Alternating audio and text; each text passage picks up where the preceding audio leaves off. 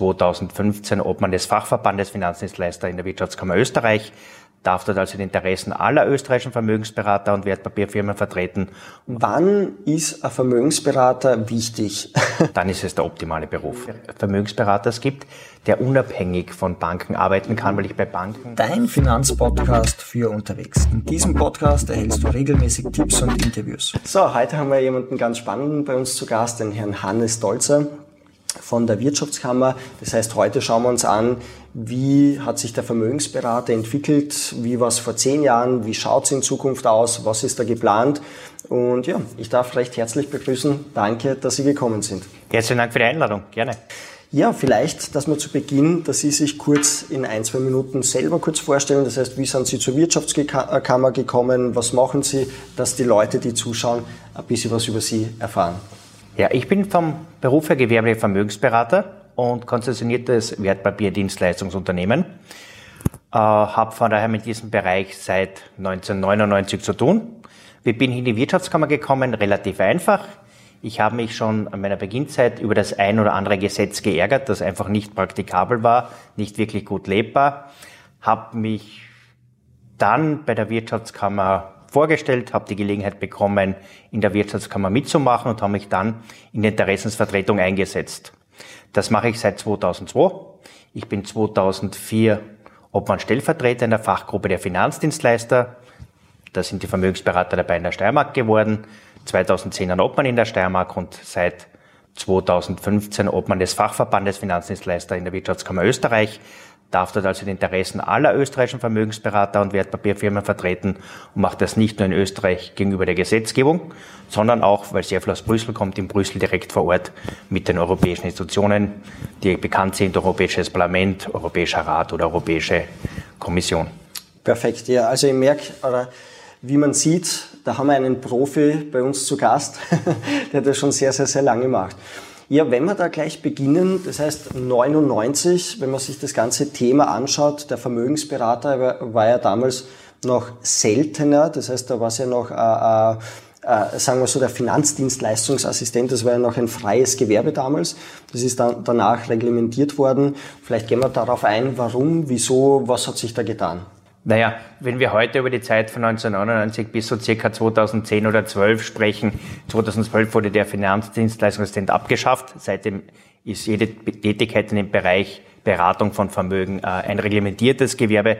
Das heißt, jede Person braucht einen Befähigungsnachweis und wenn wir von der Zeit davor sprechen, wie ich vorher gesagt habe, sprechen wir so von der wilden Zeit in der Vermögensberatung. Also Dokumentationspflichten waren, egal was gemacht wurde, rudimentär. Ausbildungsverpflichtungen gab es keine. Man hat sich schon ein bisschen Wissen aneignen müssen, aber das war nicht gesetzlich geregelt und nicht bei weitem nicht so streng normiert wie heute. Heute ist es sehr herausfordernd, Vermögensberater zu sein, mhm. weil man nicht nur eine Befähigungsprüfung braucht, die sehr umfangreich ist, sondern auch sich laufend weiterbilden muss. In einem doch enormen Ausmaß von 20 oder mehr Stunden pro Jahr. Mhm. Genau so ist es. Das heißt, der, der Finanzdienstleistungsassistent, der wurde 2013, 2014, glaube ich, abgeschafft. Oktober 2012, um ganz genau zu sein, aber 2013, 2014 ist das sehr gut. Ja, ja, genau. Bis zu 14, ja. Und dann, dann hat man sich sozusagen, äh, ähm, da, da hat man auch die Zahlen gesehen, da ist ein leichter Rückgang gewesen, aber mittlerweile die letzten drei Jahre ist, ist er schon wieder am Steigen, was ich jetzt so weiß von den Zahlen her. Ähm, Sie haben schon angesprochen, das heißt, man muss sich weiterbilden in diesem Gewerbe, das war damals noch nicht so der Fall. Ähm, die Wirtschaftskammer selber, was macht die für den Vermögensberater? Das heißt, wenn jemand zuschaut, der sagt, okay, irgendwie finde ich das schon spannend, das Gewerbe des Vermögensberater. Wo unterstützt da die Wirtschaftskammer bzw. das Berufsbild? Wo sieht man das in fünf Jahren? Äh, die Wirtschaftskammer unterstützt ja sehr umfangreich. Es beginnt schon mit dem Interesse an der, an der Tätigkeit.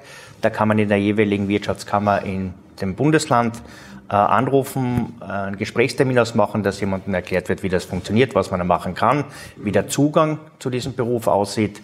Äh, dann bietet die Wirtschaftskammer an eine Gründungsberatung, grundsätzlich für alle Unternehmer, weil man macht das immer auf selbstständiger Tätigkeit. Das heißt, was muss ich machen, wenn ich Unternehmer oder Unternehmerin werde? Mhm. Dann bieten alle Wirtschaftskammern in Österreich Vorbereitungskurse an, Intensivtrainings für die äh, Befähigungsprüfung, also für den Zugang. Mhm.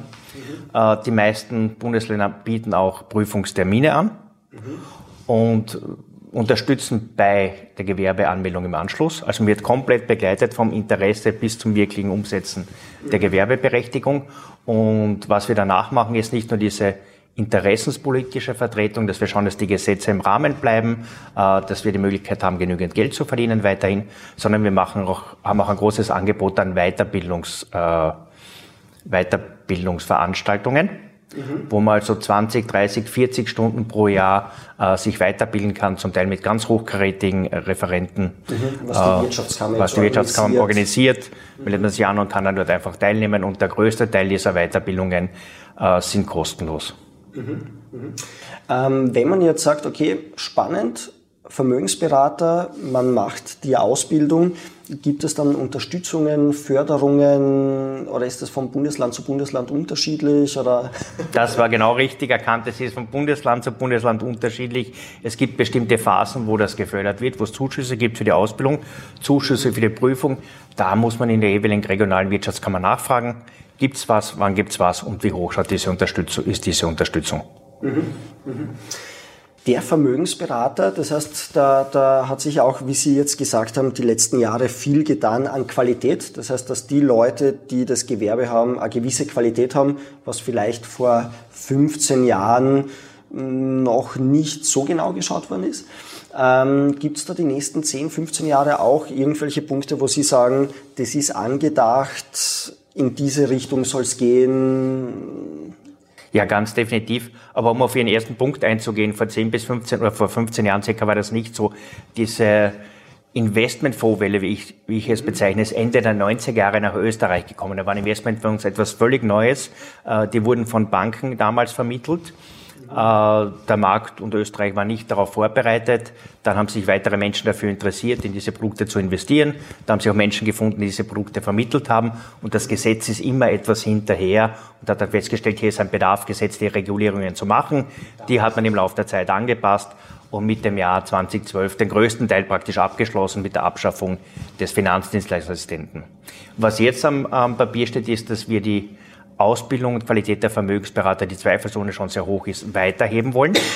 Das heißt, wir werden die Prüfungsordnung neu gestalten. Das wird ab dem Jahr 2023, zweites Quartal 23, Anfang 2024 sein. Da wird die Prüfung das Niveau einer Universitäts-, eines Universitätsabschlusses haben, nämlich auf dem Niveau Bachelor. Nennt sich Nationaler Qualitätsrahmen Level 6, ist gleichgestellt mit einem Uni-Abschluss als Bachelor. Mhm. Das heißt, Sie haben es jetzt schon, schon gesagt, das ist sozusagen der Vermögensberater. Ja. Mhm. Und gibt es auch andere Ausbildungen im Bereich Vermögensberatung, wo Sie sagen, okay, das würden Sie empfehlen, das wäre interessant? Es gibt einige Universitäten oder universitätsnahe Einrichtungen, die Ausbildung anbieten. Ich denke in der Steiermark, weil ich aus der Steiermark komme, an die Fachhochschule Joanneum. Mhm. Die macht einen dreijährigen Lehrgang bis zum Master Bank- und Versicherungswirtschaft, wo man sehr stark in die Tiefe geht bis, zum, bis zur Analyse von Wertpapieren, zur konkreten, bis zum Erstellen eines Portfolios, deckt auch den Versicherungsbereich insgesamt ab und ist, dieser Lehrgang ist dazu gedacht, Leute für die Wirtschaft zu finden. Dann gibt es die Fachakademie, Fachakademie für die Finanzdienstleister in Wien. Auch die bietet Lehrgänge an. Certified Financial Advisor ist, glaube ich, der Abschluss. Also hier ein, zwei Jahre, auch mit dem Masterabschluss. Und es gibt noch die Donau-Universität Krems, die auch einschlägige Lehrgänge anbietet. Das ist sicher etwas, was man vielleicht nicht gleich am Anfang der beruflichen Karriere macht, aber in weiterer Folge, wenn man ein paar Jahre Tätigkeit hinter sich gebracht hat, ist das sicher eine sehr, sehr gute Bereicherung und bringt vertiefendes Wissen. Wenn man sagt, okay, der Beruf ja. ist es, da will ich mich jetzt weiter fachlich ausbilden, ja. beziehungsweise mein, mein Wissen äh, äh, äh verbessern. Ja. ja. Okay, spannend. Das heißt, wenn jemand zuschaut und sagt, okay, äh, äh, der Beruf, das könnte etwas sein, dann haben wir jetzt schon einige Namen gehört, wo man das machen kann. Ähm, gut. Wenn, wenn Sie sagen, wenn jemand, äh, äh, wann, wann ist es der richtige Beruf? Das heißt, wenn man jetzt äh, sich anschaut, jemand hat äh, äh, Berufserfahrung, er findet das spannend, kann man als Quereinsteiger in diesen Beruf reingehen? Ja, natürlich. Ich denke, dass jeder Beruf äh, ein Handwerk ist. Also die fachlichen Seiten kann ich immer lernen. Da ist Fleiß und vor allem Interesse wichtig. Also Interesse an Zahlen, an Finanzen sollte man mitbringen. Ich halte aber vor allem auch die, die soziale Kompetenz für ganz, ganz wichtig. Man muss mit Menschen umgehen können, man muss mit Menschen reden können und äh, eine Vertrauensbasis zu Menschen auf, aufbauen können. Wenn man beides zusammenfügt, dass man gern mit Menschen spricht, dass man gern Menschen unterhält und zweitens an Finanzen interessiert ist, daran interessiert ist, Menschen zu helfen, dann ist es der optimale Beruf. Auf jeden Fall. Also ich glaube, das, das ist auch ein wichtiger Punkt, so wie Sie es jetzt gesagt haben, dass äh, wenn man keine Menschen gern hat, dann wird man sich auf jeden Fall schwer tun bei jedem Be Be Beratungsgespräch, äh, äh, dass man da selber mit sich zu kämpfen hat. Ähm, ja, zu dem Punkt sehr spannend, wenn man jetzt selbstständiger Vermögensberater ist, man ist jetzt, sagen wir, ähm, nirgends angebunden, ähm, die, wie, wie komme ich dann zum Beispiel, wo erfahre ich, was sinnvoll ist, welche Produkte zu mir passen. Es gibt ja in der Vermögensberatung sehr, sehr, sehr viele Produkte. Also Fonds haben wir jetzt kurz angesprochen. Es gibt ja Beteiligungen, es gibt ja Gold, es gibt ja sehr, sehr viele Produkte, die man hat. Wie kommt man da als Vermögensberater zu seinen, naja, sagen wir es einmal, richtigen Produkten? Klingt jetzt äh, blöd, aber zu den Produkten, die man anbieten möchte. Ähm, wo würden Sie sagen, wie erfährt man das? Es ist gibt zwei Varianten. Die erste ist, über größere Unternehmen einzusteigen, die ein großes Portfolio haben, mehrere Produkte anbieten, um sich in die Branche einzufügen und hier entsprechend das Handwerk zu lernen. Mhm.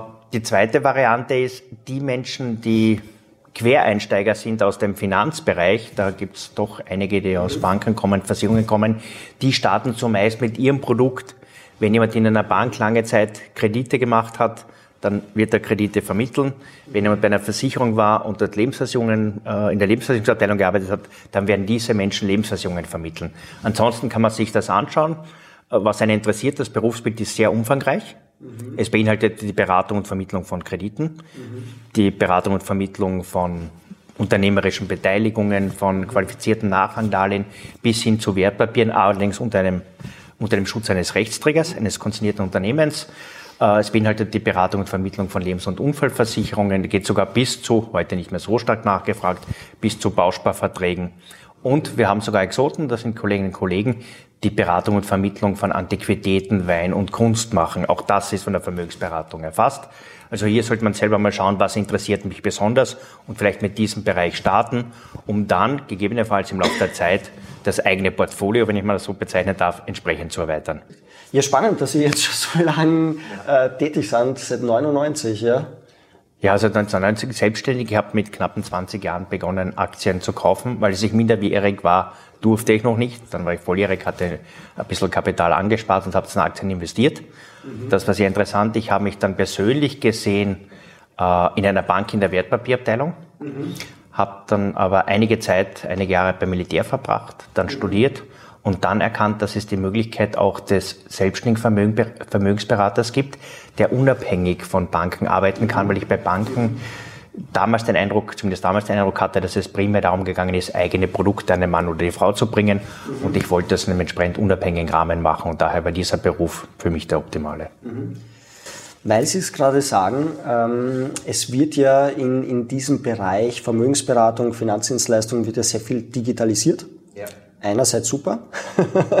das heißt, äh, wenn, wenn alles ein bisschen digitaler ist, es geht ein bisschen schneller. Ich kann mich erinnern, vor äh, im Jahre 2010, 2011, äh, da, da war schon sehr viel Papier. Mittlerweile ist das alles, würde ich sagen, sehr hybridmäßig, sehr viel digital. Wohin geht es die nächsten zehn Jahre? Weil die Viele Banken, sage ich einmal, die bauen relativ viel ab, was ich so lese, äh, schließen Filialen, legen Filialen zusammen. Ist der Vermögensberater, um jetzt das brutal auszudrücken, gefährdet durch die Digitalisierung? Oder im Gegenteil ist es sogar wichtig, ähm, sehen Sie da einen Trend, wo Leute sagen, okay, es ist alles digital, aber ich will die persönliche Beratung, ich will, dass mir das jemand erklärt. Wo glauben Sie, geht es dahin mit der Digitalisierung? Es geht in der Digitalisierung oder mit der Digitalisierung schon in die Richtung, äh, die Sachen online zu machen, über EDV zu machen. Mhm. Birgt eine gewisse Gefahr für Vermögensberater, weil die persönliche, das persönliche Gespräch dann nicht mehr gefragt ist, mhm. weil große Anbieter von digitalen Lösungen äh, einen besseren Marktzugang haben und kleinere Unternehmen, speziell österreichische, egal wie groß die in Österreich sind, hier kaum mithalten können. Aber ich sehe da äh, eine große Marktnische, wenn man von einer Nische sprechen kann, für die Vermögensberater. Weil alles, was digital ist, muss so formuliert sein, dass es juristisch hält. Und ein Durchschnittsverbraucher oder Verbraucherin tut sich schwer, juristisch formulierte Texte wirklich zu verstehen. Und da sehe ich die Vermögensberater immer als Übersetzer dieser Sprache. Und da ist das persönliche Gespräch von entscheidender Bedeutung. Und Computer können sehr viel aufnehmen, sehr viel wiedergeben, aber dieses Gespür, was im Gespräch zwischen den Zeilen abläuft, ob die Menschen das verstanden haben oder nicht, also wirklich verstanden haben, das kann man nur in einem persönlichen Gespräch machen. Und das ist der große Bereich der gewerblichen Vermögensberater. Und ich glaube, dass sehr viele Menschen auch Wert auf ein persönliches Gespräch legen, zumindest aus meiner Erfahrung. Und lieber, bevor sie im Internet etwas machen, doch persönlich mit jemandem reden und eine Ansprechperson haben, ein Gegenüber haben und dann auch äh, miteinander sprechen können. Mhm super erklärt. Ähm, Vermögensberater. Wann ist ein Vermögensberater wichtig? ich will jetzt so, so, manchmal habe ich von ein paar Kunden gehört, ja, wenn ihr Vermögen habt, dann geht zum Vermögensberater. Ist es schon ratsam, zu Beginn einmal zu einem Vermögensberater zu gehen, wenn ich sage, okay, ich bin Anfang 20, ich will einmal ein Vermögen aufbauen? Oder macht es mehr Sinn, wenn ihr Vermögen habt? Was würden Sie sagen, wenn jemand sagt, okay, Vermögensberater, Irgendwann einmal. Also Vermögensberater äh, macht immer Sinn und je früher, desto besser.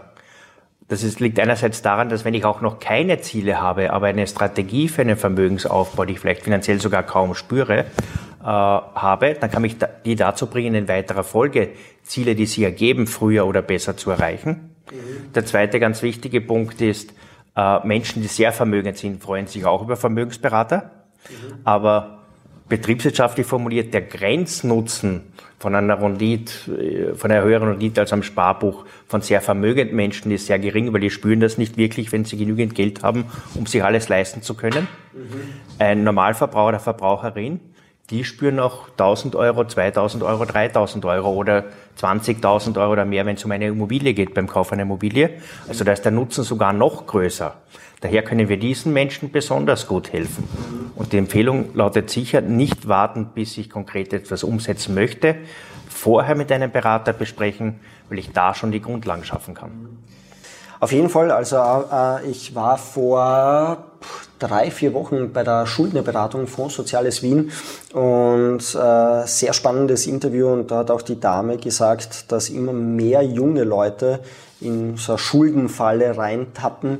Und das ist jetzt, würde ich jetzt sagen, weil da ein gewisses Wissen fehlt, beziehungsweise nicht mit Leuten redet und sich auch über dieses Thema vielleicht zu wenig Gedanken macht und das einfach äh, eine Rechnung nach der nächsten sich stapelt und da redet man mit kaum. Ja. Deshalb schön formuliert, das heißt, egal ob kleines, großes Vermögen, es macht Sinn, sich das Ganze mal anschauen zu lassen. So ist es auf alle Fälle, wobei Sie haben das Stichwort gegeben, wir setzen uns auch für die Finanzbildung der österreichischen Bevölkerung ein. Mhm. Wir haben den Ansatzpunkt, die Finanzbildung schon in den Schulen zu forcieren mhm. oder bei Lehrlingen. Wo wir zum Teil bei Lehrlingsakademien unterrichten und Lehrlinge Finanzwissen beibringen als Grundlage. In den Schulen geht es auch darum, Schülern schon beizubringen, wie geht man mit Geld um, was mache ich mit dem Taschengeld. Und ich glaube, die Menschen sollten das schon grundlegend einmal äh, wissen, weil sie einen besseren Zugang zu Geld haben und schon wissen, worum es geht. Äh, es gibt ein bisschen in der Europäischen Union die Tendenzen, dass zwar Finanzbildung forciert wird, aber so erst vor der Zeichnung eines Produktes. Und das ist aus meiner Sicht etwas spät, weil es ja nicht darum geht, bezüglich eines Produktes Bescheid zu wissen, sondern generell Bescheid zu wissen, welche Möglichkeiten die Finanz- und Kapitalmärkte bieten und was ich mit dem Geld alles machen kann und wie die Dinge funktionieren. Mhm. Und das, das ganze Programm, also von der Wirtschaftskammer, ähm, ich weiß, dass das äh, vom Fonds Sozialen Wien, das ist der Finanzführerschein. Ist das was ähnliches oder? Hat mit dem Finanzführerschein Wien nichts zu tun, ist eine Initiative der Fachgruppe Finanzdienstleister der Wirtschaftskammer Steiermark, finanzbildung.at. Da kann man nachschauen, da können sich Schulen melden, die sagen, wir buchen einen Tag dann kommen Leute von Kreditauskunft ein, aus dem Finanzamt, äh, Vermögensberater und äh, referieren oder machen Unterricht über verschiedene Teile des finanziellen Lebens. Mhm. Und wie, wie lange läuft das schon, wenn ich fragen darf? Seit einigen Jahren und bis dato wurden circa 5000 Schüler in der Steiermark bereits unterrichtet. Boah, okay. Das ist doch eine, eine Zahl. Also ich glaube, genau da sollte man ansetzen, beziehungsweise man, so wie Sie es jetzt äh, gesagt haben, man lernt das ja das, das äh, sehr selten und da, da fängt es ja mit Basissachen schon an, die erste eigene Wohnung, was ist ein Mietervertrag, man braucht vielleicht eine Kaution und so weiter. Und wenn man da falsch beginnt oder vielleicht das falsch von den Eltern, sage ich mal, vielleicht falsch abnimmt und dann von einer Schuldenberg zum nächsten geht, dann, dann werde man natürlich schwer tun, ein Vermögen aufzubauen. Ja. Das ist ein ganz wichtiger Punkt. Also was man generell sagen kann, Konto überziehen in jungen Jahren ist keine gute Idee, weil die Zinsen sind extremst hoch. Mhm. Äh, da reden wir von 8 bis 12 Prozent aufwärts. Mhm. Und dann kann sehr leicht passieren, wenn man Konsumgüter über solche Kontoüberziehungen finanziert, dass man in diese Schuldenfalle kommt, wo man dann ganz schwer wieder rauskommt da macht es durchaus Sinn, Geld auch schon früher zu lernen, ein bisschen was zur Seite zu legen und dann, um eine Finanzreserve zu haben. Und wenn ich diese Mindestreserve habe, ein Gefühl, dann entsprechend Geld auf eine mittlere und längere Frist aufzubauen. Mhm. Mhm. Auf jeden Fall. Ja, spannend. Also auch, auch die, die Wirtschaftskammer finde ich sehr toll, dass da äh, äh, Sachen überhaupt in die Schule reinzubringen. Lehrlinge, ich glaube auch, als, als ich ein Lehrling war, äh, da, da macht man vielleicht die Buchhaltung äh, einmal mit und so weiter. Aber das sind ganz wichtige Themen, die, die mitgegeben werden können, ja. Oder wo man noch relativ offen ist äh, und nicht sagt, ich weiß eh schon alles. Ja, ähm, ja. die Wirtschaftskammer wenn, wenn jemand jetzt sagt, okay, spannend, ich bin in dem Thema Finanzbereich tätig, ich habe vor, mich selbstständig zu machen, ähm, dann kann ich mich sozusagen bei der Wirtschaftskammer melden, kriege dort Auskünfte, kriege eine Beratung, beziehungsweise von jedem Bundesland, dass ich das nochmal zusammenfasse, falls es Förderungen gibt, äh, werden die dort unterstützt, beziehungsweise werden wir das vielleicht auch einblenden lassen, unten die Kontaktdaten von der Wirtschaftskammer. Genau. Es sind die jeweiligen Bundesländer einfach zu merken, die Fachgruppen Finanzdienstleister, also anrufen, Fachgruppe Finanzdienstleister. Und dann, und dann kommt man genau zur richtigen Stelle. Perfekt. Ich sage danke, dass Sie da waren, dass wir uns da die 20, 30 Minuten Zeit genommen haben, um über dieses Berufsbild der Vermögensberater, wie es früher war, wie es jetzt ist, uns zu unterhalten. Wollen Sie noch äh, den Leuten, die zuschauen, noch etwas mitgeben, was Sie sagen, das wäre vielleicht noch wichtig, das wäre ein wichtiger Punkt? Ich würde einen Herrn, der in den 70ern im Fernsehen war, gerne zitieren, der gesagt hat, beim Geld ist wichtig, dass man rechtzeitig darauf schaut, dass man es hat, wenn man es braucht. Das ist genau das Thema, worüber wir gesprochen haben. Ich bedanke mich umgekehrt für die Gelegenheit, hier ein paar Dinge erläutern zu dürfen, etwas darstellen zu dürfen, weil ich glaube, das ist ein ganz, ganz wichtiges Thema und diesen Podcast sollten sich möglichst viele Menschen anhören oder anschauen und sich daran orientieren. Ganz herzlichen Dank. Danke, Herr Dolzer, danke. Bis zum nächsten Mal. Tschüss. We'll be right back.